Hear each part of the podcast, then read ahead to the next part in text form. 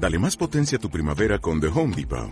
Obtén una potencia similar a la de la gasolina para podar, recortar y soplar con el sistema OnePlus de 18 voltios de Ryobi desde solo 89 dólares. Potencia para podar un tercio de un acre con una carga. Potencia para recortar el césped que dura hasta dos horas.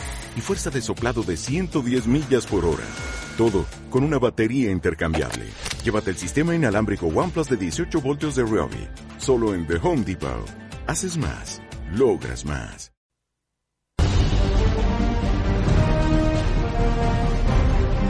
doctoresdeltiempo.com presenta Entre cómics.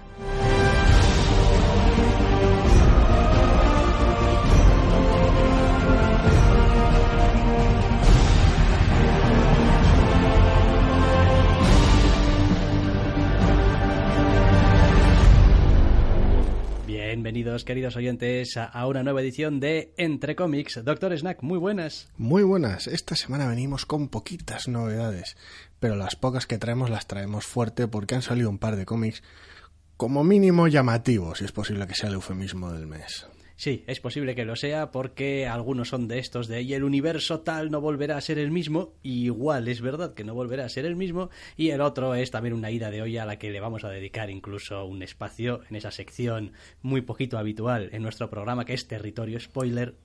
Esta semana hay un par de TVOs que van ahí. Sí. par de TVOs que van ahí. De hecho, son los dos primeros de la lista, que primero vamos a comentar normal, sin spoilers, tal. Como siempre. Procurando ser comedidos, etcétera, etcétera dentro de lo que podemos. Como siempre, insisto. Y bueno, eh, lo dicho, que entramos ya. Eh, nos dejamos de disquisiciones y vamos ya con el primer TVO, del que quizá los que estéis más al tanto un poco de la actualidad eh, estadounidense, pues sabíais que llegaba, que estaba viniendo. DC Universe Rebirth, número uno, Geoff Jones al guion y después una buena colección de dibujantes, me atrevería a decir que de lo más granado que tiene, la verdad, eh, DC a día de hoy, como Ethan Van Cyber, Iván Reis, Phil Jiménez y Gary Frank, en este TVO de no sé si llega a las 80 páginas, pero 60 de TVO fácil ya serán. Sí, en un aburricio de páginas en lo que no es exactamente un evento veraniego, pero tal vez sí. A ver, hay muy poca claridad y muy poquita información para lo que son este tipo de cosas en torno al TVO. Sale este número uno, se supone que es el único número.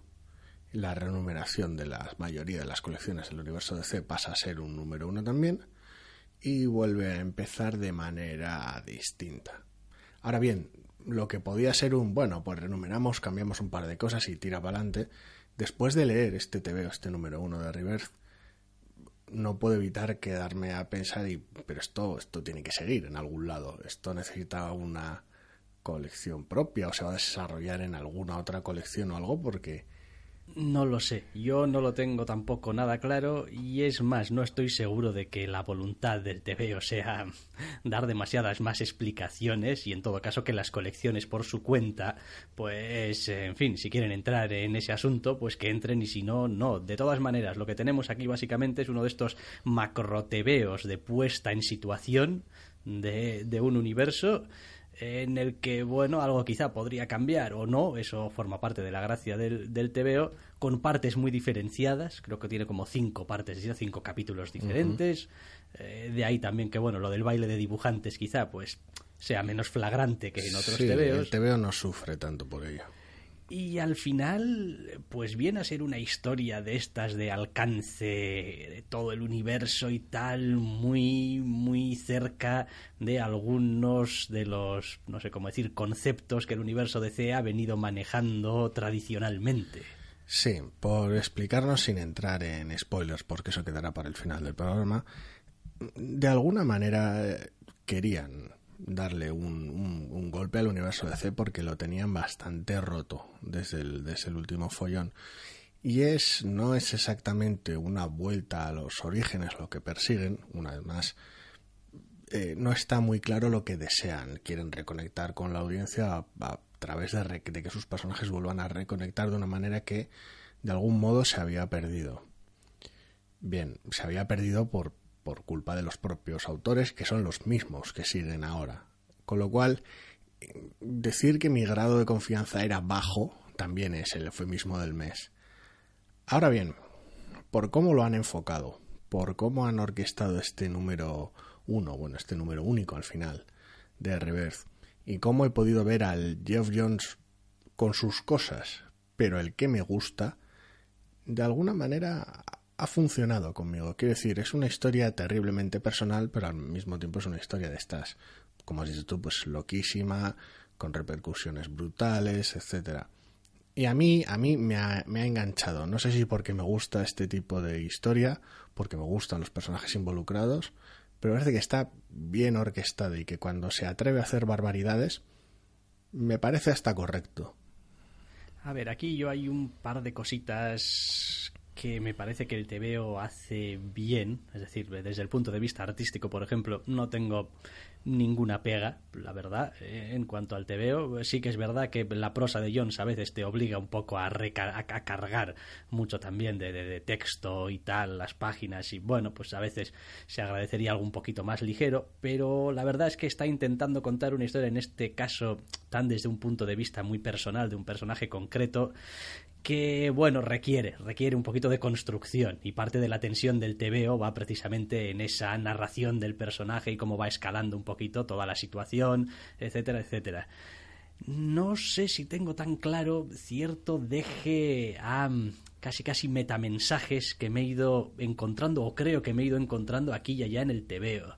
Em, como, como a veces queriendo disculparse o queriendo echar la culpa de cosas a algo que en realidad él, mismo como autor también ha formado parte de ello. Entonces no, no, no lo tengo muy claro. Sí, tiene algunas cosas de, de algunas cosas por un lado meta bastante peculiares en cuanto se pone a jugar con los personajes del universo y sus conceptos, pero a nivel básico de trama, buena parte del TVO es prácticamente una disculpa efectos prácticos, sí. No, en realidad no tengo nada en contra de la ejecución pero curiosamente sí tengo algo en contra un poco del, del concepto en sí mismo de el te veo como disculpa. Es decir, que igual después de esto se derivarán historias buenas o que me gusten más y oye, fantástico, ¿no? Pero la mera idea de que, de que un autor, de que una editorial que está intentando llevar a cabo, pues eso, un, proyecto con un cierto fuste, eh, tenga que, entre comillas, rebajarse a, a... ver, yo no diría... Como pedir la complicidad. En realidad no es una es que, es que pedir la complicidad de, a eso voy, porque bueno, es, todas las decisiones que han tomado a lo largo de estos años anteriores las tomaron creyendo que era lo mejor y punto. Bien, no es tanto un lo siento, la jodimos, como un fue cosa nuestra. Mm, está claro que fue cosa nuestra, no hay nadie más involucrado en este asunto. Y, nos hemos autoeregido de alguna manera los villanos de esta situación en muchas otras situaciones que un autor se disculpe o intente de alguna manera explicarse por hacer lo que era su obra y al fin y al cabo lo que creía correcto no me gustaría demasiado, no es algo que me, que me agrade. Pero esto es DC. Quiero decir, sus personajes son algo más que simples personajes, son, son iconos, son mitos, son leyendas, son una puñetera locura. Y en DC es precisamente donde te puedes permitir este tipo de juego donde encaja bien, donde si tienes que, no explícitamente, pero prácticamente sí, decir que bueno, que, el departamento editorial y los, y los guionistas al, frente de los mayores cambios anteriores son los villanos de este nuevo TVO, pues vale, cuenta. ¿Por qué? Porque, porque es DC y cuela cuando tienes que hablar de manos siniestras, de más allá de la realidad y mierdas de estas raras, en DC es donde te funciona. Sí, sí, sí, no, sí, estoy, estoy, estoy de acuerdo, ¿eh? Y, en ese sentido hay partes del TVO, también he de decir que hay partes del TVO que me han gustado bastante y otras que me han gustado bastante menos. Eh, hay algunas que parecían conectar mejor quizá eh, conmigo y otras que, bueno... El TVO, a ver, el TVO el asunto que tienes que intenta hacerlo todo. Y no todo le sale bien ni todo es para los mismos públicos. Por ejemplo, el TVO intenta cubrirse las espaldas mm, explicando un poquito el pasado del personaje central que lo ocupa.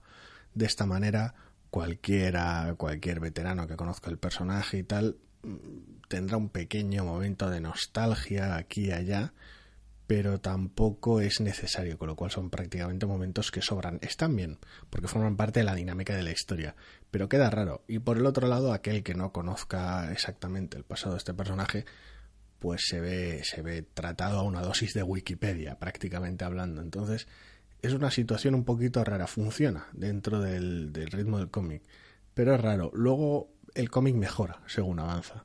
Empieza convirtiéndose en una serie de pequeñas escenas del universo DC que cuanto más van avanzando, más mejor van funcionando porque más personales se van volviendo.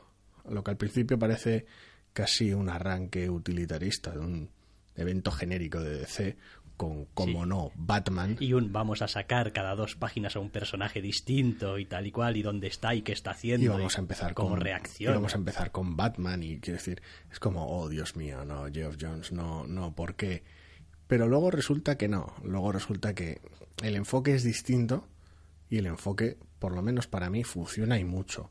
Vale, que es cierto que muchos de los personajes que salen son, son favoritos, en mi caso. Entonces, lo que cuenta me gusta, funciona, pero... Después diré que tampoco tengo muy claro, bueno, tampoco tengo muy claro, no, no me gusta, vaya. Eh, hay ciertas cuestiones al principio y al final del TVO.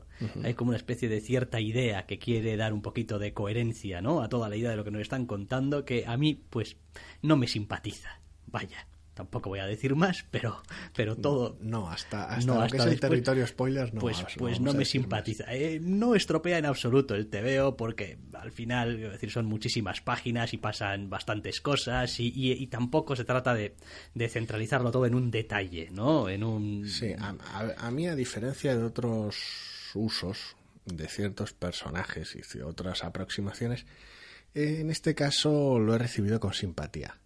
Me ha gustado. Es es una pequeña declaración de osadía y de, y de subir las apuestas diciendo, bueno, pues nosotros tomamos una dirección en la editorial, no funcionó, vamos a intentar tomar casi casi la dirección opuesta. Vamos a intentar hacer lo que creemos que, lo que nos habéis hecho llegar que os gusta como lectores. Y lo vamos a hacer a tope, no a medias tintas. Y a tope es lo que están haciendo. Igual en algún momento se han pasado de la raya, en algún momento igual han tocado ciertas cosas que a muchos no simpatizarán. Pero a mí me gusta el atrevimiento y comparativamente con otro tipo de usos de ciertos personajes me parece correctísimo. Hay otra cosa también que quiero decir ahora, porque quizá igual su sitio más propiamente sería el territorio spoiler del final, pero no quiero que se me olvide eh, tampoco. Eh, que en fin, que casi casi creo que se me acaba de ir de la cabeza, así que pues tendrá que esperar al territorio spoiler. Correcto. Que, que, le vamos a hacer? Pero bueno, ah, sí, lo de los públicos. Que en cierto modo este, este, este, este TVO eh, viene a decir en cierto modo que es que este asunto de... A ver, tal y como lo interpreté yo en su momento, todo este asunto del nuevo 52 y tal y cual, eh, en parte tenía también ese objetivo o esa aspiración de alcanzar un público nuevo, alcanzar un público nuevo en el sentido de, de, joven, quizá, que no tenía todo ese bagaje de llevo 15 años leyendo TVOs y entonces me conozco a todos los personajes que cariño les tengo, sino, no, oye, ¿quieres leer Superman? Puedes leerte un número de Superman porque acabamos de sacar un número uno y es un Superman nuevo, es un Superman un poco distinto y tal, y lo mismo con el resto de la línea o los personajes, digamos, principales. Eh, lo que mm, DC Universe Rebirth parece apuntar aunque después habrá que ver también, es más a que, eh, mira, nos hemos dado un poco por vencidos con este asunto de, la gente nueva y igual, pues mira, vamos a tirar con lo que tenemos y a ver a quién podemos enganchar por el camino. El asunto está en que ya eso sería otro otro debate al margen. Para mi gusto, New 52 no funcionó porque buena parte del objetivo nuevo que quería lograr, en parte lo consiguió, atrayendo lectores nuevos, pero el coste fue alienar a muchos de los lectores veteranos. Y la manera que DC siempre ha tenido de atraer lectores nuevos, por decirlo de alguna manera, es precisamente parte de lo que se hace énfasis en esta colección.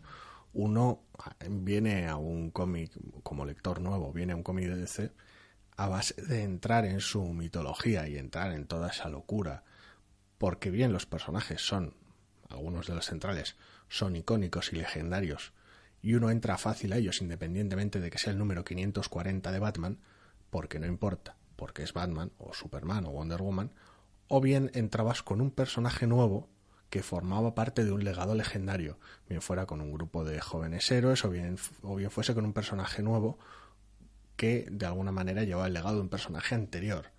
Esa era la manera hasta entonces tradicional de incorporar lectores nuevos al universo DC de alguna manera quisieron intentarlo de la otra manera y eh, no funcionó.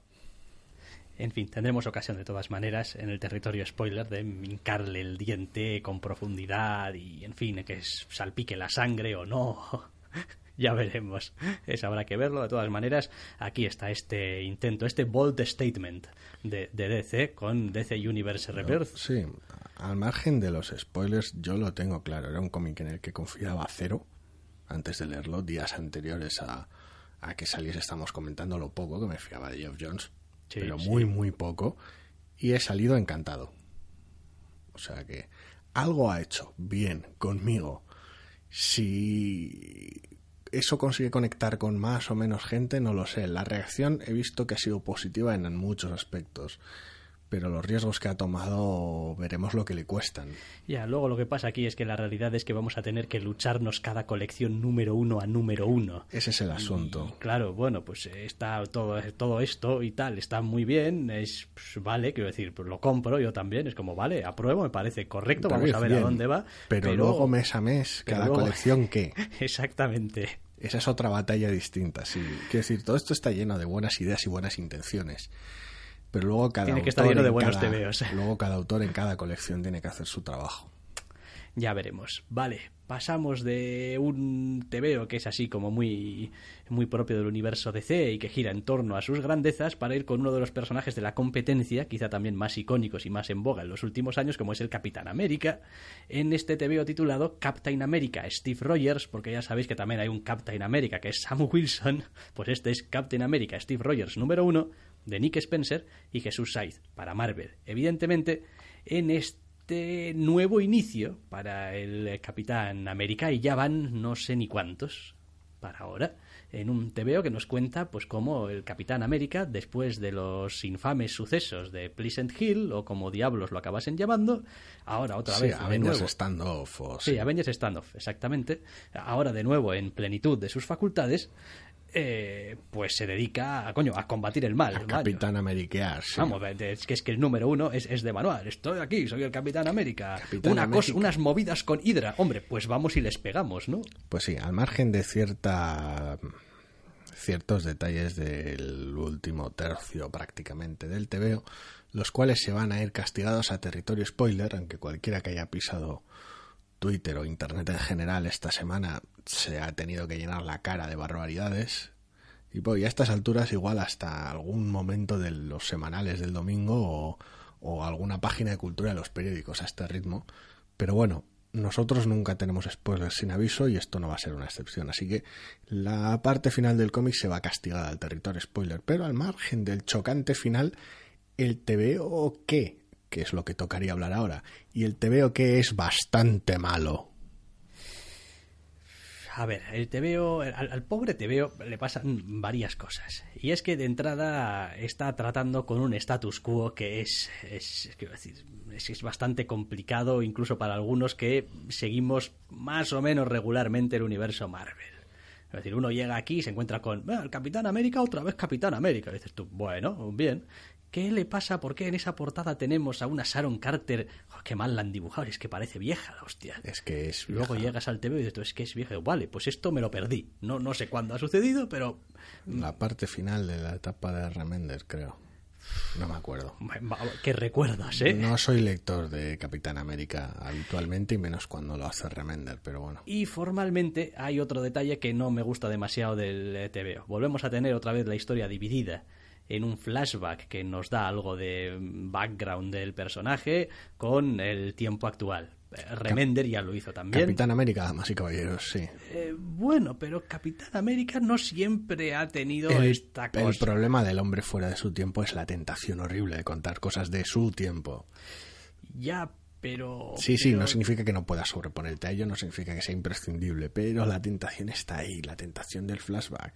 Ya, y dado lo que quieres hacer en este cómic es casi inevitable. Sí, pero hay distintas maneras de hacer normalmente un flashback en un TVO como el del Capitán América, que ha tenido muchas veces muchos flashbacks. Pero normalmente lo llevas sus flashbacks a, no sé, la Segunda Guerra Mundial. Normalmente. El, vamos, el, el escenario de guerra, etcétera, etcétera. Muy, muy de vez en cuando, quizá algo un poco más personal, pero muy de vez en cuando. O alguna aventura un poquito más contemporánea de su pasado más reciente, tal vez. Últimamente se están empeñando mucho, muchísimo en meter mano, y este TVO también lo hacen, la niñez del personaje. Es decir, en contar, ¿no? Porque como cuando era pequeño, este era, ¿de dónde era? De Brooklyn.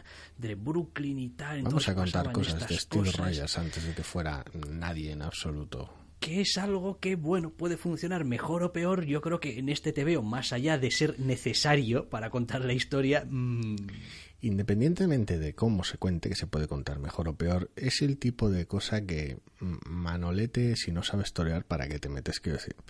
Son personajes con un, con un pasado determinado, que a partir de cierto punto es donde comienza su historia, entre comillas. Siempre puedes ponerte a jugar un poquito con la retrocontinuidad, pero salvo que lo hagas muy bien, lo único que vas a hacer va a ser meter la zarpa y cabrear a gente. Ya tuvimos una buena etapa de Iron Man mierda, sí, con ese tuvimos, tipo de cosas. Ahora, el, uno de los cómics actuales de Iron Man, el International Iron Man, está bebiendo un poco de eso y está intentando salvar los papeles, lo cual es una cosa loquísima. Quiero decir que no solo salvar los papeles de esa situación, sino que encima sea Bendis el que lo está haciendo. O sea, el amo de meter la zarpa en ese tipo de mierdas, lo cual es una situación terriblemente irónica. Pero bueno, volviendo al Capi, ¿qué necesidad hay de tocar ciertas cosas, de contar ciertas cosas? No, es que quiero tocar ciertas cosas para así poder contar una historia a la hostia, ¿vale? Vale, asumo el riesgo de que quieras tocar ciertas cosas para contar una historia a la hostia, pero no cuando tu historia es, en el mejor de los casos, mediocre, porque con el dibujo en general no tengo ningún problema. Con el color, bueno. Eh, sí, Pero la hablemos, historia- hablemos del uniforme nuevo, ¿verdad? Y esos, esos colores, esas rayas que tiene Bueno. que parece que están ahí puestas como un pegote. A mí me lo Sí. parecen. Sí.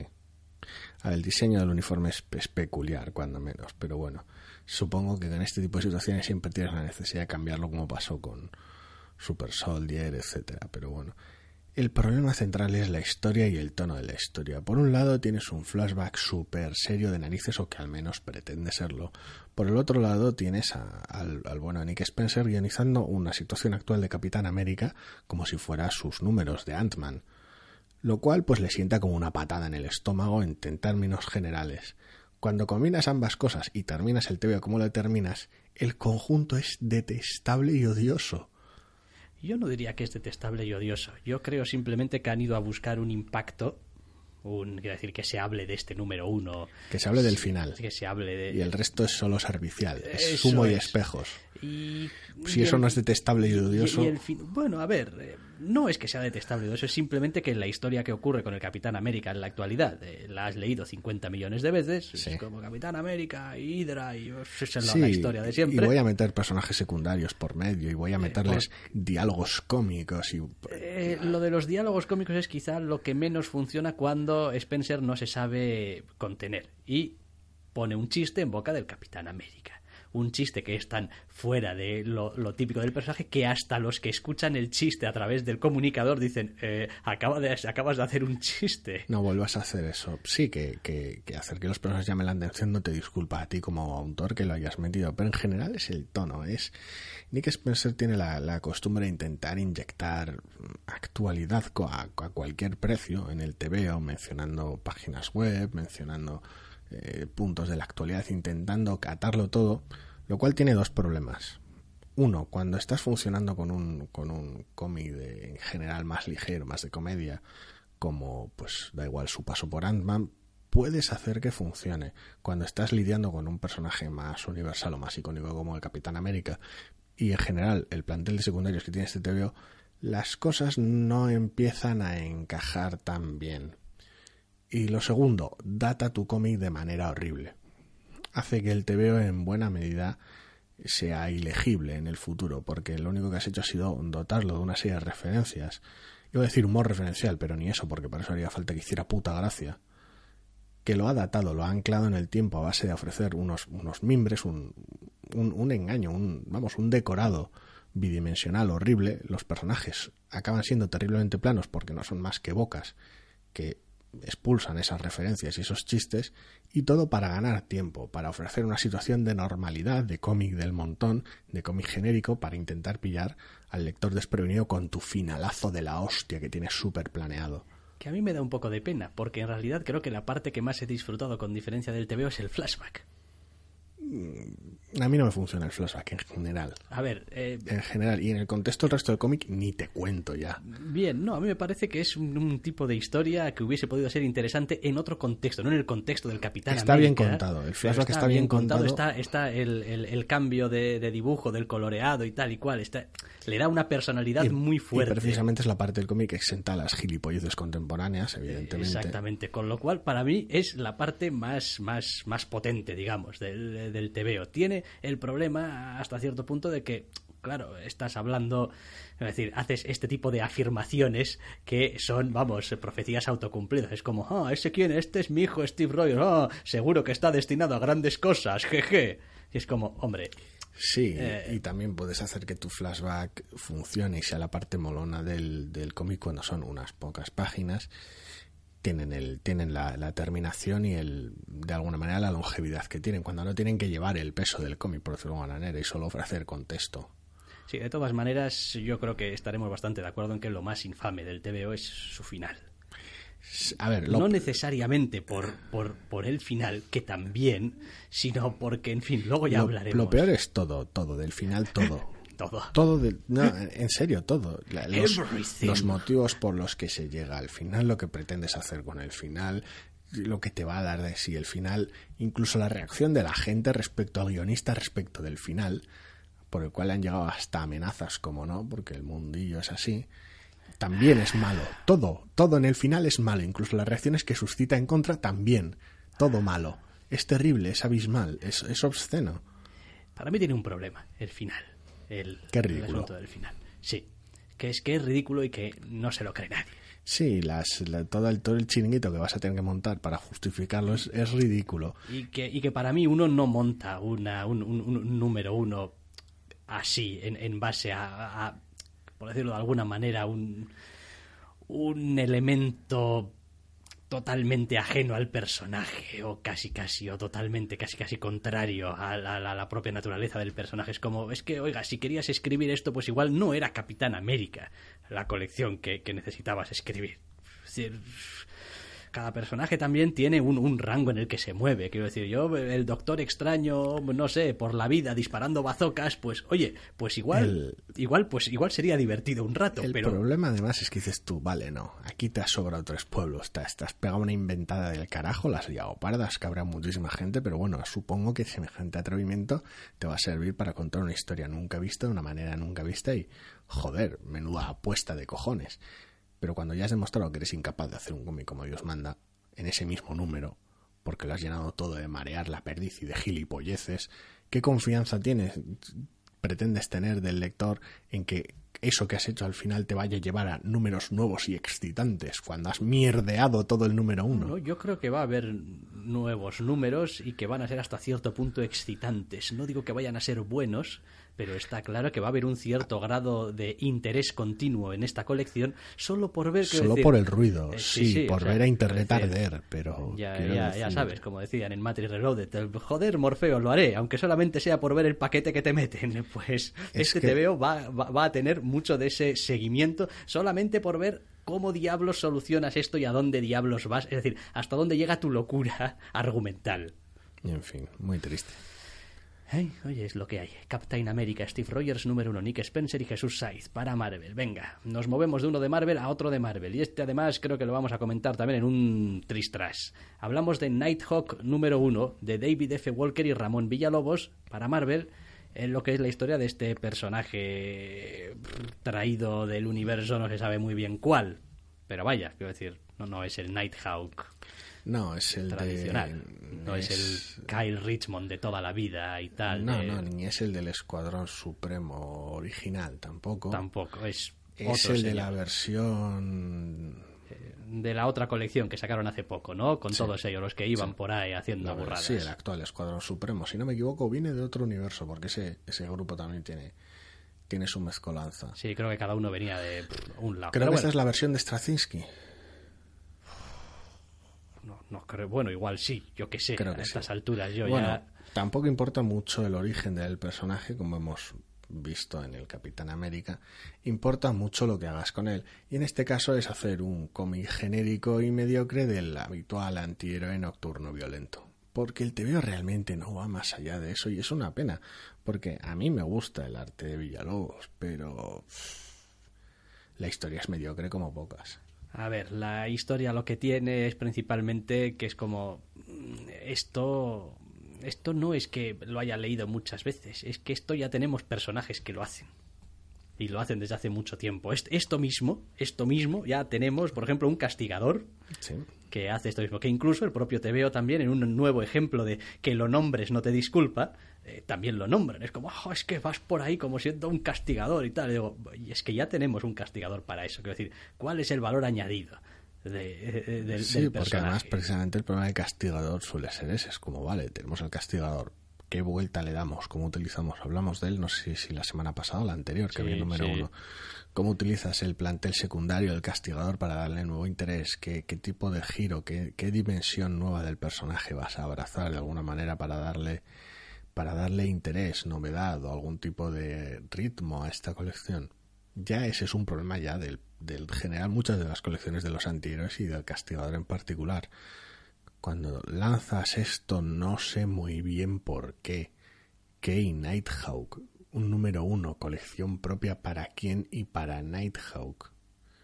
Para hacer esto. Quiero decir, para- no, vamos a lanzar una colección nueva de personaje súper secundario del cojón porque tenemos una idea de la hostia, el equipo tiene una idea nueva, fresca, súper distinta, súper loca, pero no es el caso. No, no es el caso. De hecho, me parece que el TVO hace hincapié en la parte, entre comillas, más trillada y que menos beneficia al interés del TVO, que es en la parte de justiciero, de Nighthawk. Sí.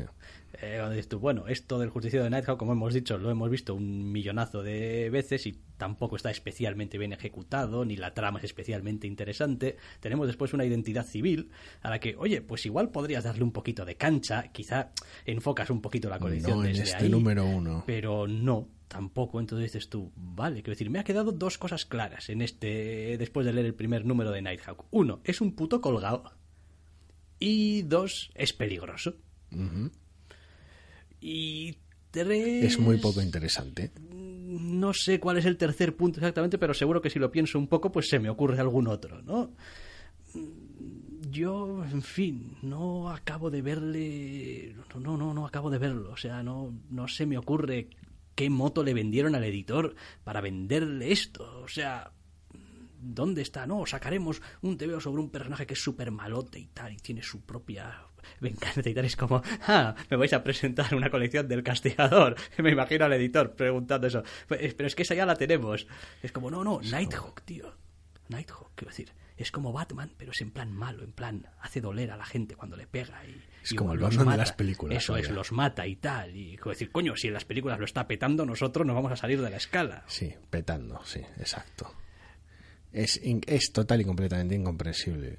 Quiero decir, tienes, tienes alternativas como un Caballero Luna o donde se, se entra en la psique del personaje y cómo está taladrado. Tienes Castigador, que es el personaje de referencia para este tipo de historia y que siempre intentan darle una vuelta. Sacas una colección de Nighthawk para esto. Porque dices tú, no. En su momento cualquiera pensaría, es como colección propia para puño de hierro. Y te dices tú, pero ¿qué me estás contando? Puño de hierro, colección propia. Y luego tuvo la colección que tuvo, una, una jodida maravilla. Colección propia para, para Halcón. Y dices tú, pero estamos locos, Ojo de Halcón, colección propia. Y te queda esa puñetera obra de arte. Es colección propia para Nighthawk. Y dices tú, hostia, tienen que tener una idea loquísima para esta mierda. Porque si no, ya me dirás tú que justifica esto. Y acabas con un cómic genérico de vigilante nocturno que mm, destroza a los malos más genéricos de la galaxia. Y dices tú, pues vale, ok, que se lo lea otro. Y encima el TVO hace otra cosa, desde mi punto de vista humilde y tal y como me gustan a mí ciertas historias, deleznable. Y es que le quita, de- decíamos en el, la semana pasada, hace dos semanas, en el número del castigador, como para mí el interés de un TVO del castigador está en a ver quién es el antagonista, quién es el contrario, porque, bueno, ya sabemos lo que va a hacer Frank Castle. Porque supone un desafío para el castigador. Eh, en este TVO, número uno de Nighthawk, tenemos la presentación de algo que podría ser un, un gran antagonista, una cosa, un, un, tío muy jodido de la cabeza también y tal, que está haciendo cosas. Pero apenas le dedican una mierda, es decir, se queda perdido en todo el ruido de lo que es el resto del TVO. Es decir, páginas tiene, y de hecho el TVO creo recordar que cierra con, una escena así, todo ahí de, de, de, totalmente cliffhanger, bueno, cliffhanger o, en fin, declaración de intenciones por parte del malo y tal, pero se pierde en todo lo que es el resto del tebeo, con las movidas de que piensa el tío, el protagonista, y con todo el modus operandi. soy, cuánto daño voy a hacerle a gente. Exactamente, y ah, no he de dejar de que otros no personajes sé qué. hablando de lo malote que es y cuánto daño le va a hacer a la gente. Entonces, tienes a mitad del tebeo como una escena de policial ahí, como en plan, a ver, esto qué y tal y cual, y está totalmente perdida. Quiero decir, como lector no no no no tiene ningún peso. Uno pasa por esas páginas y vuelve otra vez a la monotonía del protagonista soltando sus mierdas. Sí. Digo, hombre, a ver, es que tienes que darle a cada parte del tebeo la importancia que necesita y el interés que necesita para que esto funcione. Porque si me presentas un protagonista como el que me presentas y después un antagonista más o menos atractivo, pues oye, mira, igual pico. El problema al final es ese, que, que siendo la historia terriblemente formulaica y más vista que la mierda, la única alternativa que te queda es agarrarte a los personajes y los personajes a lo largo de este número uno, da igual que sea el protagonista, el villano, los secundarios, suscitan un total cero de interés, con lo cual pues... ¿No tenía el castigador en alguna de sus etapas también un ayudante pixel o o sol, no sé cómo se llamaba, pero tenía una clase de El castigador ha tenido secundarios a lo largo de la historia. Asumo que te refieres a micro. Micro, bueno, sí. Vale. Uno que es que es que es que madre mía, es que parece cortado por el maldito patrón el TVO. Sí. No, la etapa anterior tenía otros personajes secundarios interesantes en torno al castigador, pero al final no terminaron de recibir toda la cancha que podían, pero bueno. Siempre es un aspecto interesante. Yo qué sé, lo demás, pues el dibujo tiene su cierto toque personal y tal, y es bastante A ver, a mí, identificativo. a mí y- Villalobos me gusta cómo funciona. Es lo suficientemente sucio, apegado a la realidad de alguna manera y excesivo cuando conviene en general y acompaña bien al TV. El problema es que no hay una historia interesante que contar con suerte. Sí, yo creo también que esa es una buena conclusión y no vamos a entrar tampoco en más cuestiones de Nighthawk porque, oiga, mira, pues el que quiere echar, el que quiera echarle un vistazo, pues que lo haga, libre es, haya cuidados, pero a priori, mm, después las colecciones van avanzando y, oiga, pero a priori no hay mucho que ver aquí. Es como sigan avanzando porque no hay gran cosa. Eh, aunque claro, con el siguiente número uno del que vamos a hablar, pues yo ya me creo cualquier cosa. Scooby Apocalypse número uno. Sí, ya me amenazaban en semanas anteriores. Va a haber un TVO de Scooby-Doo. Joder, pues sí, es un TVO de Scooby-Doo. Scooby Apocalypse número uno de Keith Giffen, JM de Mateis, con Howard Porter para DC. Que es un TVO de Scooby-Doo, pero no es un TVO de Scooby-Doo. Ya en sí mismo el equipo creativo al mando de esta colección de Scooby-Doo es demencial. Quiero decir, un plot de Giffen con, con guion de Demateis ya es para un poquito agarrarte. Agarrarte. Pese a todo, mantiene un tono en general juvenil y simpático. Quiero decir, no es el típico vuelta de tuerca de coger personajes infantiles y de repente hacer un TV del castigador pero sí que cambia muchísimo la estructura de la historia. Para empezar, tiene a los personajes disgregados y sin conocerse entre ellos la mayoría, y plantea un arranque de ese equipo demencial de cuatro frikis y un perro que, que es de agarrarse los machos. No sé si te habrá hecho gracia del todo. En absoluto. ¿No te ha hecho gracia? No, no, no me ha hecho gracia. Primero porque nunca he tenido tampoco una conexión demasiado fuerte con, Bueno, pero esto es un, con los personajes. un y- origen y- totalmente y dos, nuevo, una puesta al día rarísima. Eh, sí, pero no me ha gustado nada. No. me ha gustado nada. De hecho, la apertura del TVO, o sea, me parece para echarle, para, pegarle una patada y echarlo por la ventana ya directamente. Es como, ¿en serio te- me os vais a poner apocalípticos con Scooby-Doo? O sea, Bueno, a ver, de alguna manera. es que el TVO para mí tiene un problema. Y es que no acaba de ser un TVO eh, gracioso, humorístico, divertido. No lo es. Tiene sus momentos. Tiene sus golpes de humor, pero no es un tebeo que te puedas tomar como una parodia, como una chirigota, como un tebeo de reírte, porque no lo es. Tiene sus, tiene sus, a la hora de adaptar los personajes tiene sus momentos. Tiene a Daphne y a Fred por un lado montando una especie de, de combo parejil atrapado en una frienzone rarísima, haciendo de su propio programa freelance de misterios que no ve nadie en la tele, pero una especie de arrebato periodístico programático súper raro, súper loco, atrapados con su cámara grabando cualquier cosa rara que se crucen, y piensas que ese podría ser tal vez cierto germen de esa persecución de misterios y tal, por el otro lado, los las, nuevos aspectos del, del, resto del reparto son rarísimos, porque tenemos por un lado a Sagi reconvertido en una especie de hipster extravagante, pero al mismo tiempo ya más allá de ello, ya dentro de la propia escena de hipsters que se reúnen en este propio TV, ya permanece al margen en su carácter de literalmente entrenador de perros. Ese concepto Scooby-Doo es Scooby, al fin y al cabo con la excusa que quieras usar, pero es, pero es Scooby. Sabes que cuando te acercas así al micro asustas a los oyentes, ¿no? Sí, sí. de eso se trataba. Y luego tienes a Belma ahí en este rollo científico que sirve de pretexto a todo este apocalipsis, que libere una situación básicamente en la cual el grupo tenga misterios que perseguir por el planeta, me imagino. Entonces, al final el número uno este se queda todo en un gran pretexto por decirlo de alguna manera, una gran excusa para tener a los personajes juntos y algo que combatir, investigar, perseguir. Los personajes están graciosos. La situación no tanto por no decir nada en absoluto. Y creo que ese es el problema. Y tampoco he visto demasiadas veces un TVO que tarde tanto en decirme algo tan sencillo como qué es lo que está pasando aquí. No, pues está pasando que doy unas vueltas por aquí, una página, un no sé qué, un diálogo que se mete en medio, un no sé cuántos, una chuminada que pasa y tal y cual. digo, a ver, a ver, a ver, que llevamos aquí cinco páginas para que nos digas algo que se explique con dos frases. Para mi gusto el problema está en que se queda en una especie de tierra de nadie. Quiero decir, el cómic podría haber introducido la trama mucho más rápido, casi prácticamente empezar atrapados en ella si quieres explicar el origen en flashbacks en números siguientes lo haces poco a poco y ya está, y ya entras en harina, o si no directamente dejas la trama para más adelante y le das espacio a los personajes para respirar.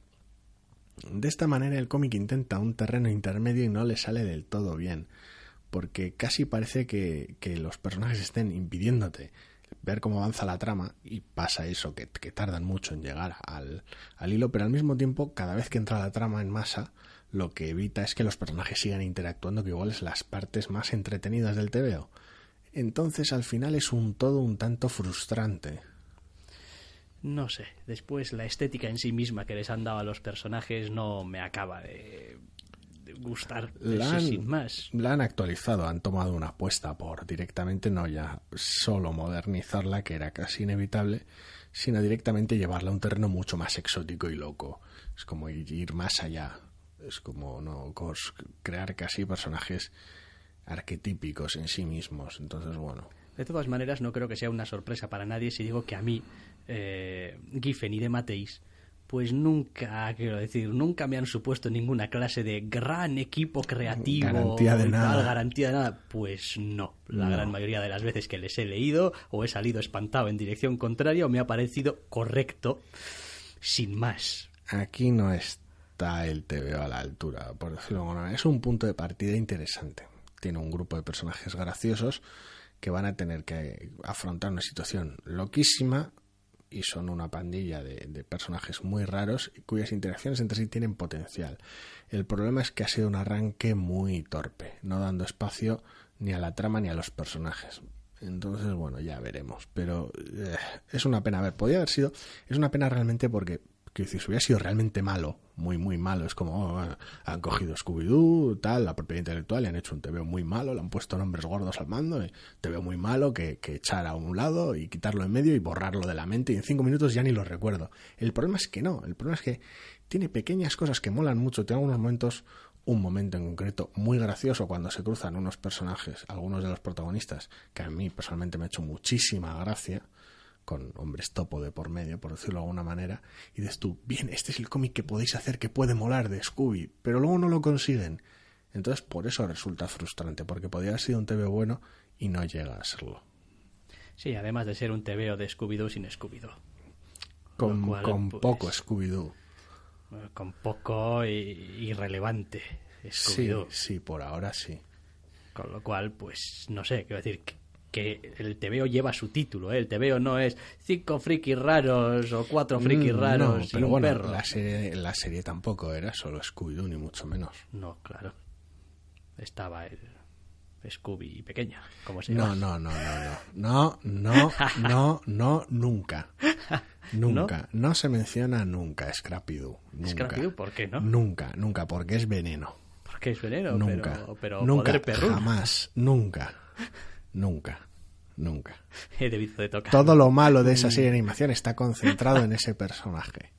Y no se menciona nunca. Está bien, Nunca. está bien. La única disculpa que recibes por mencionarlo es que es que no veías mucho la serie o no te gustaba o lo que fuera. Y entonces no eres conocedor de la mina que estabas pisando. Nunca. Scrappy, nunca. nunca. Me hace un montón de gracia esa especie de... No, No, sé. nunca. Vale, vale, vale, vale. Bueno, sin más, sin Vale. más. Pues eso, pues eh, Scooby Apocalypse. Pues el título ya solamente debería dar una idea. Pero no bueno. sé, no sé. Yo guardo alguna pequeña esperanza de que cojan un poco el ritmo, que se quiten un poquito los, los deberes del número uno, entre comillas, pendientes y sean capaces de hacer un TV gracioso a su altura. Pero bueno, ya, ya, ya veremos. Bueno, ya veremos. Lo que vamos a ver a continuación es eh, muy rápidamente un par de números 2 que salían esta semana. Uno es Divinity 2, número 2. No puedo Sí. evitar sentirme un poco idiota al decirlo.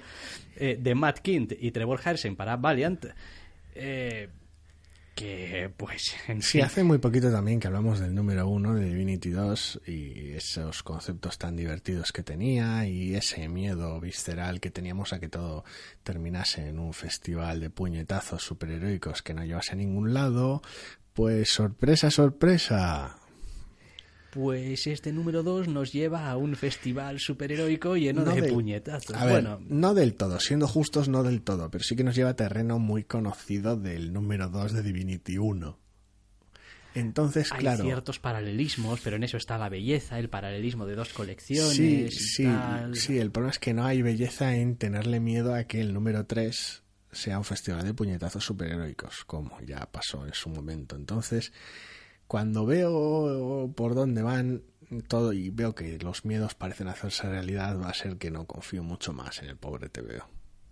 Bueno, mm, hace lo que puede con lo que tiene y teniendo en cuenta que casi casi algunas de las cosas que vemos en este número 2 eran inevitables. Supongo. Es como no puedes hacer, no puedes llevar la historia en esta, esta situación y dejar que ciertos personajes Y no se sacar al margen. ¿eh? Y no sacar ninjas. Bueno, ya, ya sé que tú tienes un trauma especial con Ninjak en el Sí. universo Valiant. No tengo muy claro por qué. No sé, siempre me parece, bueno, siempre menos en su colección, donde mola bastante. Siempre tengo la sensación de que cada vez que se cruza con alguien más está un poquito fuera del lugar. Es una se- sensación rara. Pero bueno, no.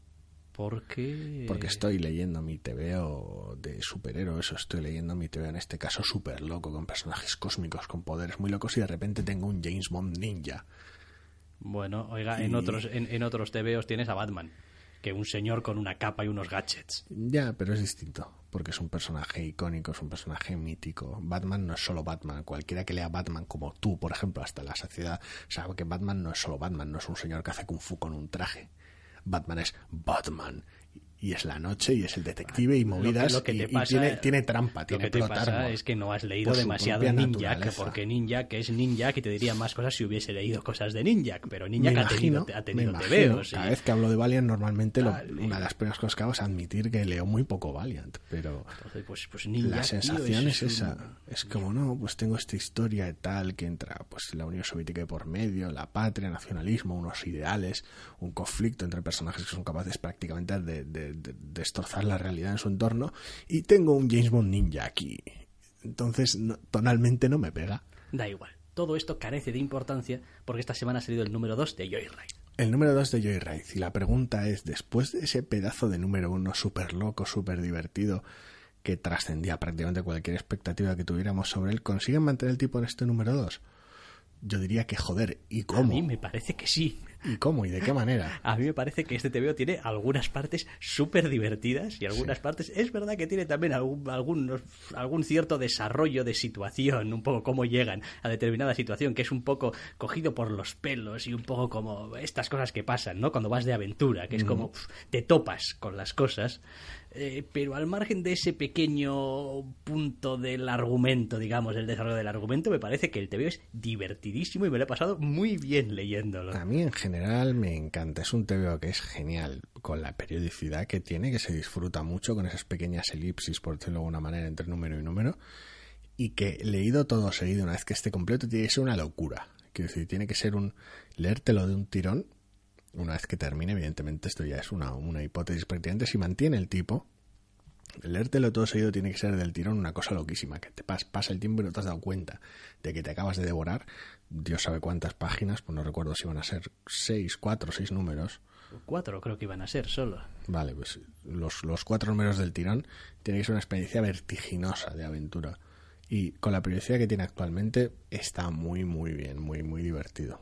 Está, está muy bien y además eh, consigue que sigas la historia sin, como decíamos eh, con el número uno, meterte demasiado en detalles del funcionamiento del universo, de la Tierra, no sé qué, pero eh, lo consigue desarrollar de manera natural. Es decir, los personajes van pasando, van paseándose por, por este mundo un poco extraño. Cuenta con la ventaja de que los protagonistas tampoco saben nada de cómo funciona el universo exterior. Entonces asistes junto con ellos a las reacciones del, resto de la civilización y de los encontronazos que tienen con cómo son las cosas junto con ellos. Entonces todo transcurre de manera muy natural. Y es todo bastante gracioso, además. Sí, además.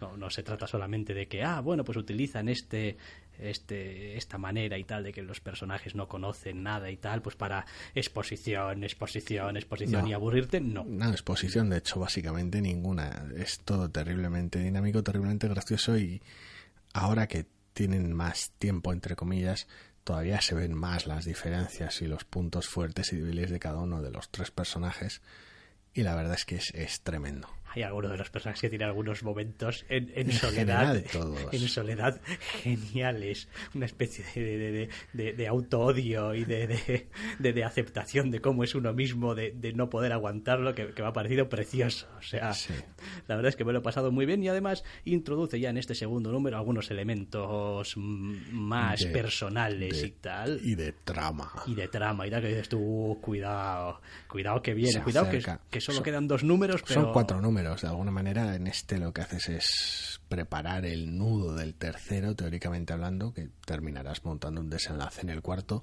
Asumo que con un ritmo tan alocado como hasta la fecha, o al menos eso espero. Sí, supongo que sí. Quizá el riesgo que corren es a que todo vaya demasiado rápido. Que parezca apresurado. Viendo los dos números que he leído ya, media colección, yo confío. No tienen otra cosa que no sea mi entera confianza. Sí, sí, la verdad es que muy bien. O sea, estoy muy contento, muy contento. Cuando vi que había, hay un número 2 de Yoda, ay, ¿cómo será? ¿Cómo será? Voy a empezar a leerlo. Uy, uy, mira qué personal empieza esto. Hostia, igual, igual ahora va a ser esto como, así como muy serio. No, no, que va, que va, la gran aventura. Ay, unas risas. Todo bien, todo bien. Muy grande. Vale, esas son las novedades de esta semana. Y como hemos dicho antes, lo único que nos resta, lo único, no quiere decir que vaya a ser rápido necesariamente, lo único que nos resta ahora es dar el aviso y decir que a partir de este momento vamos a hablar de las tramas, tanto del DC Universe Rebirth como del Captain America Steve Rogers. De manera que vamos a meter el aviso de rigor, ese que dice para los que no escuchan en realidad, porque hay gente que yo creo que se pone los podcasts pero no escucha lo que dice. Entonces, para que escuchen, vamos a meter algo que rompa un poco los tímpanos y que sobresalga de que, eh, ojito, a partir de ahora, spoilers. Detente, insensato. Más allá de este punto, nada te protege de que te destripemos. De que te destripemos, te veos. Porque estás a punto de introducirte en... Territorio Spoiler. Bajo tu propia responsabilidad.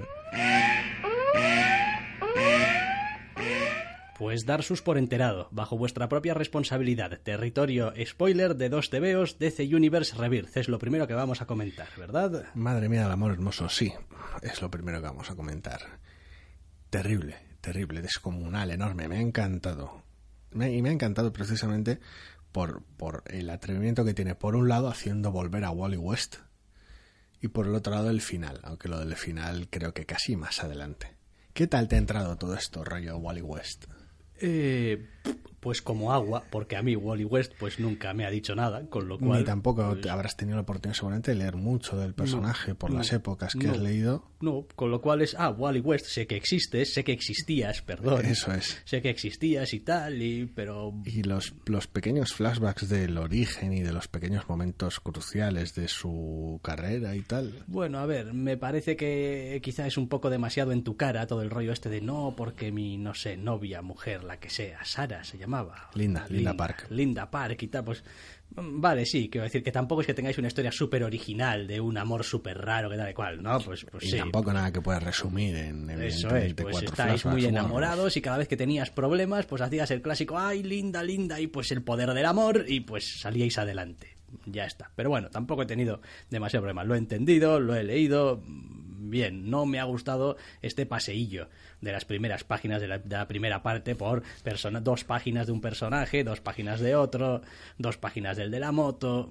Es un poquito raro, es un poquito raro tu momento con Aquaman, tu momento que ata con la Liga de la Justicia, supongo que no, eh, que no leo, con lo cual me importa una, una, una liga en general. Hay otro punto también con los de la eh, liga de estos del año 3000 o el... No, no, hace una referencia por un lado a la sociedad de la justicia, a la JSA por un lado, a las antiguas y por otro lado a la Legión. Eso, a la Legión, la Legión de superhéroes, sí. Los Hay del anillo y tal. este. Sí, pero bueno, es una, es una cosa de pasada. Quiero decir, los que controlen de la Legión podrán aventurar que, bueno, pues la que aparece en las páginas pueda ser Saturn Girl o no, porque telepatía y movidas y tal, pero bueno, en general es eso, es un pequeño momento de ha aparecido este, está buscando a esta persona, no sabemos quién es, y luego que encima era un anillo de la Legión, que básicamente lo que te están diciendo, la Legión vuelve, o sea, tendremos cómics con la Legión, quiero decir, vamos a dejar de, de no tener la Legión, igual que te haces una visita por un miembro de la JSA para decir,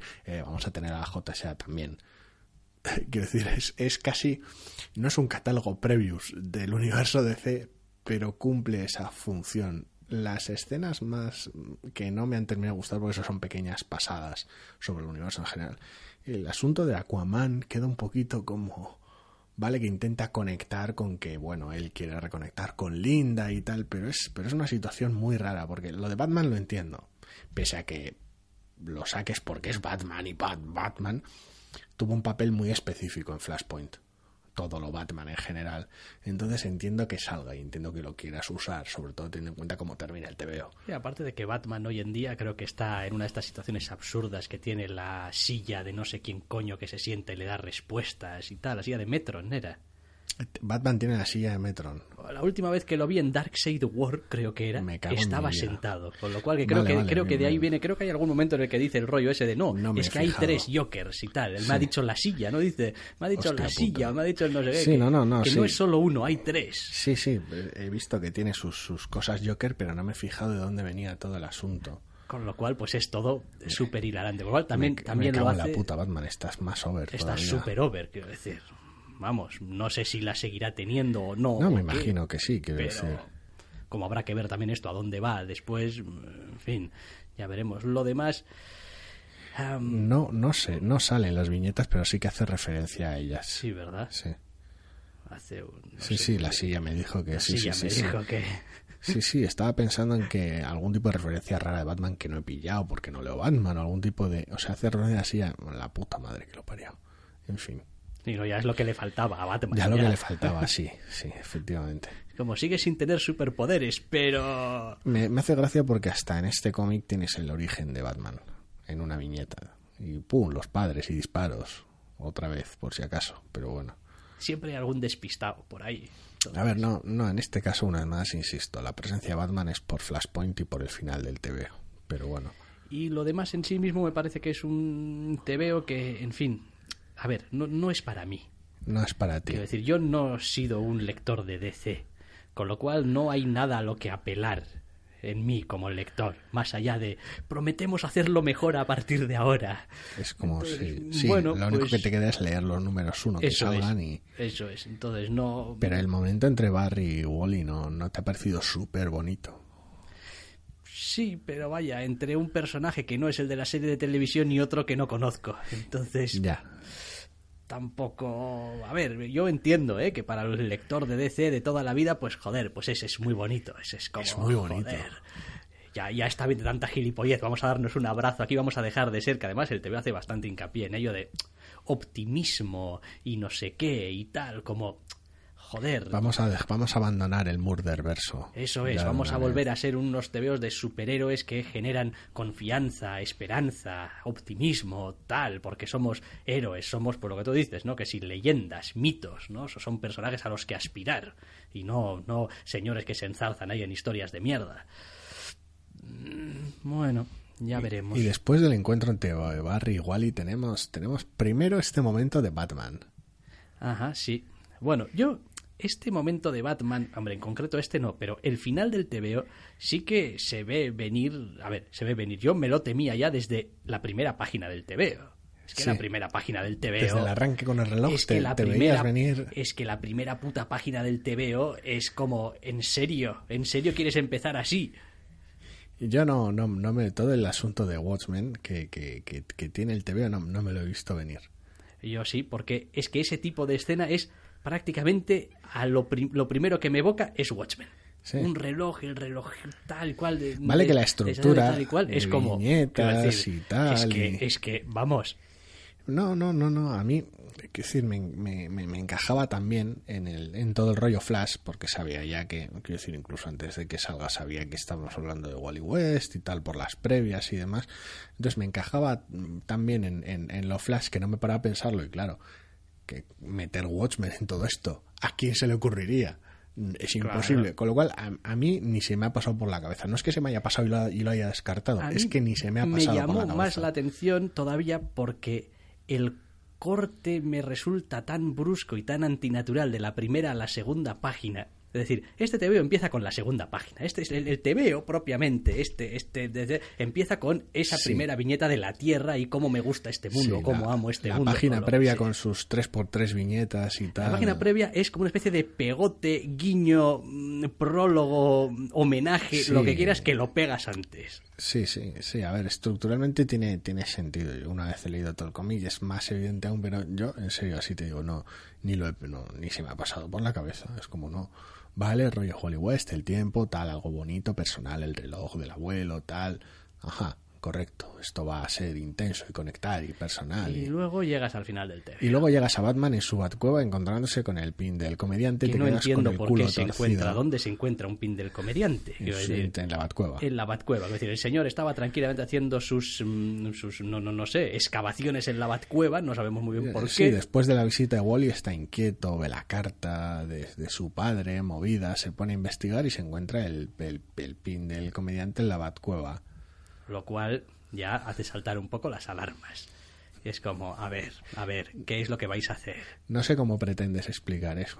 Es como, quiero decir, no, no, algún tipo de intromisión rara, algún tipo de recuerdo raro. Pues ya están diciendo que no, aquí en realidad van a convertir al Doctor Manhattan en el malo. O eso, algún tipo de... Ya, ya, a ver, ten- una cosa es tener al Doctor Manhattan por, por un lado y otra cosa es, este, es por qué acaba el pin del comediante en la... Quiero decir... Eh, Eso no vas a saberlo Eh, nunca, Porque has probablemente. jodido con la realidad. Una vez que entra el epílogo y es de alguna manera se ve que es que es Manhattan quien está detrás de todo, lo cual teniendo en cuenta la muerte de Pandora durante el TVO, El asunto es detrás de se todo. podía haber visto venir. Detrás de todo, ¿de qué todo? Detrás de todo de que no sé, no sé, quiero decir, Manhattan es básicamente un, un- un dios, pues una divinidad, efectos prácticos con, sí, con la escala de Deus lo ex que- máquina bien gordaco. con la escala de lo que puede hacer, me refiero en general, y convertirlo de alguna manera en esa, no sé, personificación de la editorial, casi en ese, de alguna manera en ese agente que hace que todo sea montonero. Es decir, mm, cuando Wally y Barry hablan al final, hablan de, de cómo no les han robado 10 años, no les han robado nada, les han robado el amor, básicamente, esas conexiones que tenían entre ellos, ese rollo tan, tan mecánico, tan impersonal, de alguna manera puede conectar con esa manera de operar que pretenden darle al Doctor Manhattan en este TVO. Quiero decir, en- encaja con esa concepción, no digo que encaje con la obra original, porque es otra, eso es, eso es otra batalla. A lo que me refería antes en la sección no spoilers, cuando he dicho que el uso de ciertos personajes me simpatizaba aquí, me refería precisamente a, en general, a cualquier uso que se le pueda dar a Watchmen aquí, porque tiene de alguna manera esa figura casi legendaria, en el caso sobre todo de Manhattan, tienes esa, esa figura legendaria, ese poder divino, ese, ese uso totalmente loco, de metalenguaje demencial de DC. Quiero decir, no se trata de vamos a sacar unos cómics de Before Watchmen con unas aventuras de prólogo donde vamos a vender cómics. Porque quiero decir, no estás haciendo otra cosa. Aquí, evidentemente, como cualquier otro cómic, lo quieres vender. Pero el uso del personaje no es ese. Quiero decir, no pone Watchmen en grande en la portada, Manhattan, Featuring, Wally West, ni. No, no. Quiero decir, aquí el uso es otro. El uso es de un personaje loquísimo, demencial, un uso desproporcionadísimo, increíblemente atrevido un personaje para hacer otra vez un destrozo de la realidad. Quiero decir, no se trata de volver ni al antimonitor ni a mi vecina del quinto. Se trata de hacer un uso todavía más loco de sus personajes y de su mitología. Con lo cual me parece correcto. A mí no. A mí me parece que como creadores a veces hay que saber dejar estar las cosas. Incluso aunque tengamos grandísimas tentaciones de volver a personajes ya creados, a revisitar historias que ya han sido contadas, me parece que forma parte del respeto que se le debe a las obras de, de los autores el saber cuándo a veces hay que dejar las cosas fuera. Y además forma parte también de tu responsabilidad como autor en activo en ese momento el buscarte tus propias ideas y el sacarte tú las castañas del fuego y no estar continuamente recurriendo a esa trama de la WWE de hace seis meses, etcétera, etcétera. Es decir, volver otra vez a... Esto lo podríamos arreglar fácilmente si me saco un jodido cubo cósmico del culo. ¿no? Y es como, bueno, oye, me parece fantástico, es verdad. Quiero decir, eh, igual no, hace falta volver a sacar un cubo cósmico, igual hace falta una idea nueva. Eso es, igual hace falta que te lo curres un poquito. Sí, a ver, yo por un lado Quiero decir, eso, eso en, en, todo momento lo comparto, eso está claro.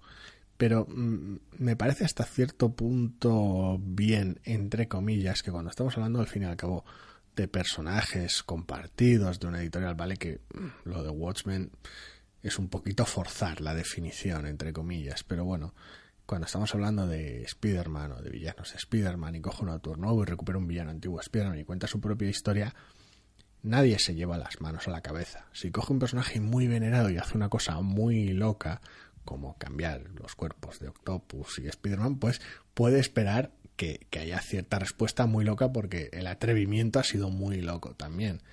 Pero eso no, no, quiero decir, no coarta la libertad del autor a coger esas partes del universo en el que trabaja. Ya, pero es que estas cosas solamente te pasan con DC. Porque en Marvel tienen claro que para bien o para mal todo está dentro de la misma tarta y todo está remezclado. Mientras que en DC siempre han tenido sus líneas separadas, es como volver, como cuando metieron a The Authority, etcétera, etcétera, en el universo, universo en el universo DC y tal, y es como, a ver, quiero decir... Universo Wilson que, está ausente, ausente, no, no, solo de este TVO, sino cualquiera que se acerque a las previas, portadas, etcétera, no hay personajes del universo Wildstorm en general. No sé si tiene algún plan para ellos o lo van a dejar estar un tiempo. Vaya, tú mismo en general estableciste esa separación desde el principio, siendo más o menos consciente de que, a ver, son lo mismo, pero no son lo mismo. Sí, pero no, porque luego sigues teniendo. Que si separaste vértigo, pero luego no separaste vértigo, porque la cosa del pantano y Constantine, y quiero decir, los tienes como parte integral de tu universo creo que es parte de la gracia de trabajar en DC o de trabajar con DC o de leer sus los cómics de DC. Es decir, nada está fuera del alcance. Es decir, mm, a mí de la, de la integración del universo Wildstorm no, no, es que me disgustase la idea en general, porque eso no va a hacer peores los, los cómics de Wildstorm que tengo en mi casa. El problema es que no se hizo nada interesante con ella. Oh, díselo a los lectores que están encantados con Midnighter. Bueno, vale, bien. A mí no me gusta esa colección, o no me gustaba porque no sé si se va a seguir publicando. Pero sí, se hizo una colección, pero no, para eso no necesitas que estuviera integrada en nada, realmente. Lo poco que he leído esa colección no necesita que se integre en ningún universo probablemente no. Me refiero al comienzo, con Authority y tal, algunos personajes de Gen 13 aquí y allá, o una mezcla muy loca con Teen Titans y demás. ya está, eso era todo. Tener otro grupo genérico haciendo cosas genéricas cuando tienes personajes súper locos, entidades como el Doctor. Es como cómo integras eso con la mitología que tienes en el universo. Hacia ahí podías haber hecho cosas loquísimas, súper interesantes, montar unos follones del copón, unas crisis loquísimas, unos destrozos de la hostia, algo muy DC, muy propio. Y fueron terriblemente conformistas. Entonces aquí, como hemos comentado antes, y, y de alguna manera el cómic puede estar mejor o peor, pero lo importante es que esto sirva para que los números uno, que están a continuación, que son los que tienen que luchar la batalla, molen eh, con lo de Watchmen también me remito a eso. El uso de Watchmen, de personajes de Watchmen, está bien o mal. ¿Qué tal queda el cómic con ellos? Es que a mí me suena esto a algo que te sacas de la chistera porque es que mira cómo mola el tenerlo aquí y mira cómo esto además va a dar que hablar un montón pero que realmente pero no es que hay mola. ahí pero pero a ver el concepto pero pero hay realmente hay algo más que mira cómo mola esto por ahora no por ahora no. Bueno, por ahora, claro, no, por ahora no ha salido más. Pero vaya, quiero decir que, que lo único es que pues estoy viendo venir. Y lo único que va, a que, que, que, va a cambiar esto, si siguen por el camino que han venido trayendo los últimos 10 años, lo único que va a cambiar es quién va a ser el tío al que vas a pegar en el próximo gran evento. Es posible, pero, pero el, el, el mero concepto de convertir al Doctor Manhattan en responsable de tu de tu rollo ahora todos somos muy serios y nada mola y no nos queremos en absoluto es muy gracioso y tiene mucho potencial. Sí, Otra sí, cosa es, eso, gracioso, sí. lo que hagas con gracioso, ese exactamente. No sé si quiero que mi universo superheroico sea gracioso, pero es muy gracioso. No, pero la idea tiene potencial. Quiero decir, tener, tener a Manhattan como responsable de, de, de la sosificación de tu universo de que todo el mundo se comporte más, más como una máquina y deje atrás sus sentimientos, cuando hablan también de ciertos cambios en este número sobre la continuidad, cuando sale Atom comentando ciertas cosas, y ves que algunas de las historias más normales, más positivas del universo en general las están respetando, como la crisis o la de la muerte de Barry, etcétera, cosas, cosas clásicas y molonas, y otras colecciones, otros momentos, otros eventos más oscuros, más siniestros y muchas veces peor recibidos, como la Identity Crisis, parece ignorarlos por completo, haciendo algún pequeño comentario que directamente hace ver como que no, no tienen lugar, incluso aunque rescates la continuidad de vuelta, de alguna manera tener a Manhattan como responsable de lo el mal rollo podría funcionar dentro de lo que es el universo DC, entendiendo el universo DC, no, no con el Doctor Manhattan de Watchmen, sino con el papel que le puedas querer dar a, ese personaje dentro de tu universo DC. Quiero decir, ateniéndote a, a, los personajes de Watchmen no tiene sentido. ¿Por qué está el pin del comediante en la? Porque fue y se pegó con Batman. Quiero decir. Pero es que es que lo que tienes a día de hoy no son los personajes de Watchmen adaptados a lo que a mí me parece. No, no, tienes, no. no tienes nada. No, tienes a los. No, no, lo Sí, que sí. sacas es lo que sacas. Y lo que Sí, sacas, la única referencia poquito. que tienes es el cómic original. Y bueno, los Before Watchmen. Sí. Eh, por lo tanto. paso mucho del tema, pero sí. Por lo tanto, no es como, no, bueno, lo interesante es el papel que le quieras dar aquí. Digo, no, es que, es que el personaje que tienes ya está definido de una manera bastante Técnicamente, clara. técnicamente, teniendo lo que tienes aquí, es algún tipo de presencia divina. Parece que obsesionada con el orden y con los relojes. Y un pin. Que si dentro, de- desde el punto de vista, evidentemente, hemos leído, todos hemos leído Watchmen y sabemos de, de lo que estamos hablando, pero dentro del, del- desde el punto de vista de los personajes del universo DC y, de- y del mundo del universo DC, lo que tienes es Batman con una pista muy rara que piensa, esto será una mierda del Joker o que es una cara sonriente con sangre y tal y cual. Y algún tipo de entidad con muchísimo poder que está montando algún tipo de orden y que es capaz de hurtarte parcelas enteras de la historia. Entonces, es, que, es, que, es que los estoy viendo venir y me están dando unas ganas de darle dos hostias. Estoy viendo. Jones. Estoy viendo. eh, a Jeff Jones digo, no, no, en, en general al concepto de. Ah. eh, porque alguno va a venir, escuchadlo. Porque alguno va a venir y va a decir. "Ch, un segundo. El doctor Manhattan está en Marte. Y el detective marciano es de Marte. El uno es verde y el otro es azul. Madre mía, esto, a estos dos hay que ponerlos juntos en algún TVO en alguna ocasión. Uno contra de, otro. de alguna manera. Hombre, quiero decir, joder, Marte, Dios marciano, tal, Es- bufa. es- es- va a pasar. Es gracioso la influencia directa de, de Manhattan sobre el TV, entre comillas, por decirlo de manera. Por un lado, desintegra a, a Pandora, literalmente, cuando Que era vuelves- otro, otro plot, otro estos otro plot ot- device, otro... sí, otro de estos artificios de las épocas recientes que cuando vuelves a la, a la viñeta Sí, sí, es evidentísimo. sa- es que es, vamos. o sea, sabiendo lo que hay es terriblemente evidente quién, quién está detrás del asunto y es gracioso como de alguna amenaza de alguna manera como amenaza que te supera por completo cuyo cuyo poder motivos y incluso quiero decir es tan ajena la, la figura que queda bien en, en, en esos aspectos como es del Doctor Manhattan como malo bueno, de un sí, cómic si de sigues- estamos fatal de la si cabeza sigues dándome el coñazo un cuarto de hora más, igual me parece que igual tienes algo de razón, pero vaya. me, refiero a que tiene. Luego, luego si, si sale más, más TVOs con este rollo, o sacan un evento, o lo que sea, con tangiblemente Doctor Manhattan como villano, habrá que ver qué es lo que hacen y cómo.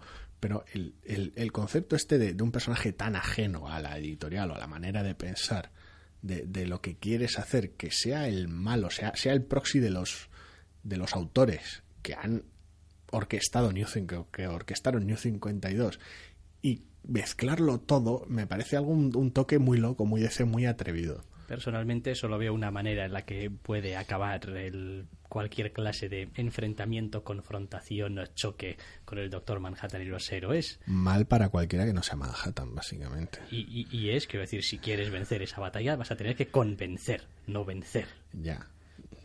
Ya veremos. Tienes este rollo, además luego, bueno, el cómic tiene un montón de cosas a las que nos hemos, no nos hemos referido directamente, pero que nos hacen pensar que esto hay que continuarlo de alguna manera.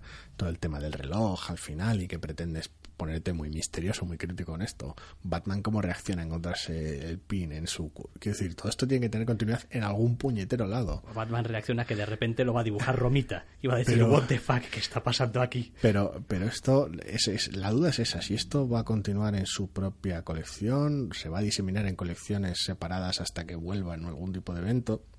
No es algo que habrá que ver. A mí, al margen de, de los Watchmen, me ha parecido un, un golpe de efecto genial, todo el tema de Wally West y Barry Allen y tal. Es, es un cómic muy bonito. Y la incorporación de los Watchmen me parece tener muchísimo morro y el tipo de rostro que le viene bien a DC y normalmente solo le funciona a DC, pese a todo. Hmm, Pues sí, quizás sí. Bueno, vamos a dejar de hablar de, de este Universe Rebirth y vamos a darle un repasito, que tampoco hay mucho que decir en realidad, de Captain América. America, Steve eh, Rogers. Pues que, Sí, a ver. eh, que es que se resume con dos palabras, ¿eh? Sí, Hail Hydra. Ya está. Sí, el asunto es que, bueno, sí, DC Comics Reverse daba para más, más contenido con spoilers, para darle más vueltas a los Eran spoilers. más páginas también. El Capitán América no da para mucho porque es- son menos páginas y es solo el final. Y es ese hecho de que a través de ese flashback con su madre maltratada y con un contacto de una persona que les ayuda durante ese tiempo y tal, por algún motivo el Capitán América Steve Rogers siempre ha sido de Hydra.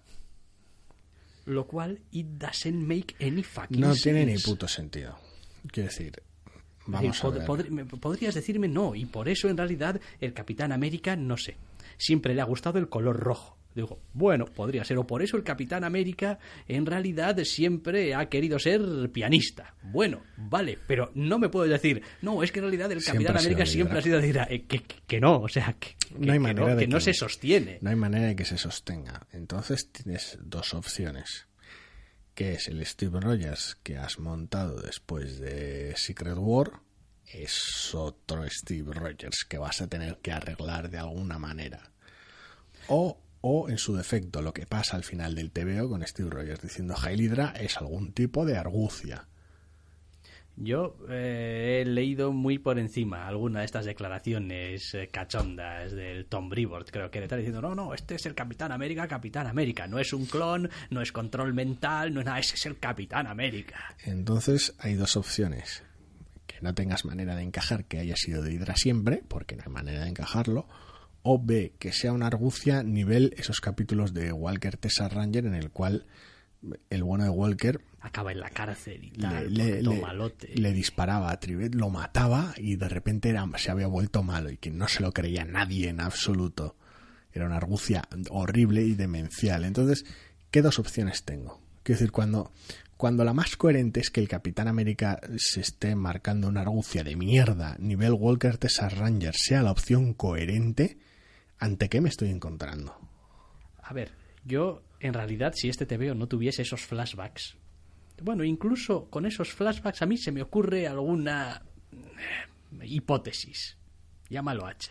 Es como, bueno, este Capitán América estaba todo viejuno. Vino la señorita Cubo Cósmico. Dijo, "Ah, te voy a volver, te voy a devolver y tal. A... Y ha roto a algo en el proceso. No, ha roto algo en el proceso, no. Vio en el pasado de Steve Rogers y dijo, coño, tú en el pasado de Steve Rogers, coño, tenías ahí lazos con Hydra y tal, y Hydra te ayudaba, Sí, Hydra te mandaba. en esta Lo mierda que lo- nos acabamos de inventar Sí, cuando sí. eras un niño. Sí, sí, lo normal es que tú, coño, seas de Hydra. Quiero decir, joder, si es que solamente han sido buenos contigo, por lo tanto te voy a devolver tu juventud y te voy a hacer de Hydra. Es coño. decir, que un cubo cósmico con, con inteligencia como el que tenemos en Avengers Basura Standoff, eh, de alguna manera, es una niña. sí, ignora, ignora décadas de, de no hidra del personaje, de combate contra ella del personaje, se centra en un punto muy concreto de su niñez. Claro, ella es una niña, también. Ah, ah, es decir, selecciona como le sale de... Y tal, y se queda con eso y dice tú, "Jo- joder, Hid- Hydra, coño, Hydra, claramente. Claramente, Esa es, y ya esa es- está. esa es tu hipótesis. Y ya está, o una de las hipótesis. es lo único que se me quiero decir. Pues menuda otro- mierda, muchacho. Lo, lo otro es que se esté, que es que se esté haciendo un, Una un doble falso doble, eh, vamos, súper demencial. Mega burdo. Sí, decir, para- sobre todo en una escena en la que solamente están él y el doctor Selvig que está atado. Sí. Es decir, que es como, no se lo está diciendo más que al doctor Selvig. Es decir, salvo que el plan sea, no vamos a hacer creer al doctor Selvig que no hay ninguna razón para hacerle creer que el Capitán América es de Hydra. Es que no hay ni... No se me ocurre ninguna razón. A ver, lo dicho, tienes dos opciones. O el plan se trata de hacerle creer a alguien que Capitán América es Hydra de, Hydra de toda la vida. Y para ello has montado algún tipo de muerte falsa del pobre Jack Flag que pasaba por ahí. El pobre, suponiendo que muera porque cae fuera de plano tampoco bien. O el Capitán América siempre ha sido Hydra, lo ha ocultado durante décadas de cómics de manera súper astuta y ha decidido que el momento de, de golpear era secuestrar a Selvig y para ello, desgraciadamente, ha tenido que dar una patada a Jack Flag y matarlo. Bueno, podría ser. Eh, Cualquiera de las dos el historias parecen una puta El mierda. doctor Selvig le ayuda a rastrear el cubo cósmico. Capitán América se hace con el cubo cósmico. El Capitán América rehace la realidad a su gusto. Ajá. O sea, el Capitán América es cráneo rojo hace décadas. Sí, pero mejor, porque. Porque es el Capitán América y nadie sospecha del Capitán claro, América. Claro. Ajá, Sí, sí. Qué astuto. También hay Porque otra además tenemos a. Cráneo Rojo en el TV. Sí, sí, sí, claro, no, y con, hacemos con sus y- cosas. y- to- todo, quiero decir, Todo. todo es Hydra en este Todo es tema. Hydra. todo O sea, es- Igual Jack Flag también es Hydra. igual sí. Yo qué sé. eh, Nick Spencer sí que es Hydra. También existe otra posibilidad. Vamos a darle un poco de margen de confianza. Igual Nick Spencer ha dado con una idea, con una, con un sistema, con una manera que no se nos ha ocurrido. Igual ha dado con la idea de la gran puta. Piensa que nosotros hemos pensado en ello como 30 segundos. No ha, dado, no ha dado con la manera de contarlo bien. Eso ya lo hemos discutido en la sección sin spoilers. No voy a insistir sobre ello. Lo ha contado como la mierda. Pero igual se La idea que pueda tener él, un la idea que pueda tener él, o sea, suponiendo que esto no lo hayan hecho simplemente por montar ruido y por hacer que, que hasta Chris Evans tuitee, pero ¿qué- ¿de qué me estás hablando? Bien, quiero decir, esa- ese es el nivel de repercusión y de ruido en Twitter. Amenazas de gente vergonzante al margen. Entonces, suponiendo que no solo, porque el impacto se veía venir, no solo lo hayas hecho simplemente por meter ruido, por impacto, por ponerte muy viral todo y tengas una idea, habrá que ver cuál es. Es que Pero no posible. confío en Es ella que- y no confío, quiero decir, en que aunque la tenga, no confío en visto lo visto, en que pueda contarla como Dios manda. Es que las posibilidades que se me ocurren son casi infinitas. Estoy viendo ya el próximo crossover contenido de Marvel, War of Americas. Y va a ser Sam Wilson contra Steve Rogers y tal. Y va a Bueno, ser eso es, como eso es prácticamente inevitable. una confrontación ahí y tal, y a vender tebeos porque las dos Américas y tal, y los paralelismos políticos de toda la puta ponerte vida. guerra y- civilista con Sí, el sí. Capitán América. Sí, es, es la hostia de, de Después, la después ya te inventarás alguna mierda para justificar que el Capitán América en realidad dijimos que no estaba controlado mentalmente, pero Pero para eso ya puedes poner a los personajes en distintos bandos en esta Civil War inminente. Y ya No, está. no, y ya puedes tener un conflicto entre un Capitán si en- América y el pero otro. Si en, pero si en Marvel los únicos conflictos que merecen la pena el 90% de las veces son entre los héroes. Lo demás Por eso no lo tiene digo. ninguna Ahora que importancia. Hay que viene- guardarse esa bala ahora para que viene después Civil decir, War y puedes tener- que esa, esa bala hay que guardársela para más adelante. Es otra posibilidad de que luchen entre ellos. Quiero decir, joder. Más de una vez. Claro, no, es que se les están acabando las excusas. Heil Hydra, la puta madre High ay, la madre, sí, que los parió, exactamente. Bueno, pues con este Hydra de Captain. América, Steve Rogers número uno, vamos a poner eh, el fin a este podcast de la semana. Nos volveremos a escuchar, si así lo queréis, o bueno, nos volveréis a escuchar, mejor dicho, si así lo queréis, la semana que viene. Adiós. Hasta la semana que viene.